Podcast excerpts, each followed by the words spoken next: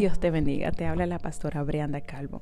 Y en esta ocasión voy a hablarte de una frase que leí hace poco que me puso a meditar, pero más que meditar le dije, Señor, si no estoy escuchando tu voz, estoy en graves problemas. La frase decía, el resultado de donde te encontrarás mañana lo determina la voz que estás escuchando hoy. Y mi pregunta para ti es, ¿qué voz estás escuchando? ¿Está esa voz alineada al propósito de Dios en tu vida? ¿Te está llevando esa voz a la paz del Señor, a la misericordia, al amor? ¿Está esa voz caminando conforme a la palabra de nuestro Señor?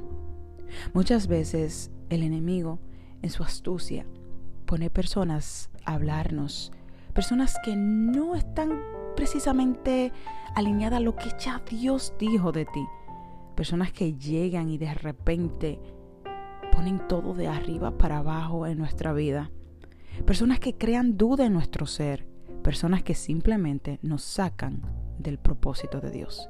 Por eso es importantísimo que nos detengamos y meditemos en la voz que nos está ministrando. ¿Es esa voz la voz de Dios? ¿Se parece a la voz del Maestro? Qué voz está hablando a tu ser. Así que mi tarea para ti hoy es esta.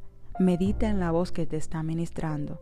Si te está llevando al cumplimiento de Dios, esa voz viene del cielo. De lo contrario, aléjate.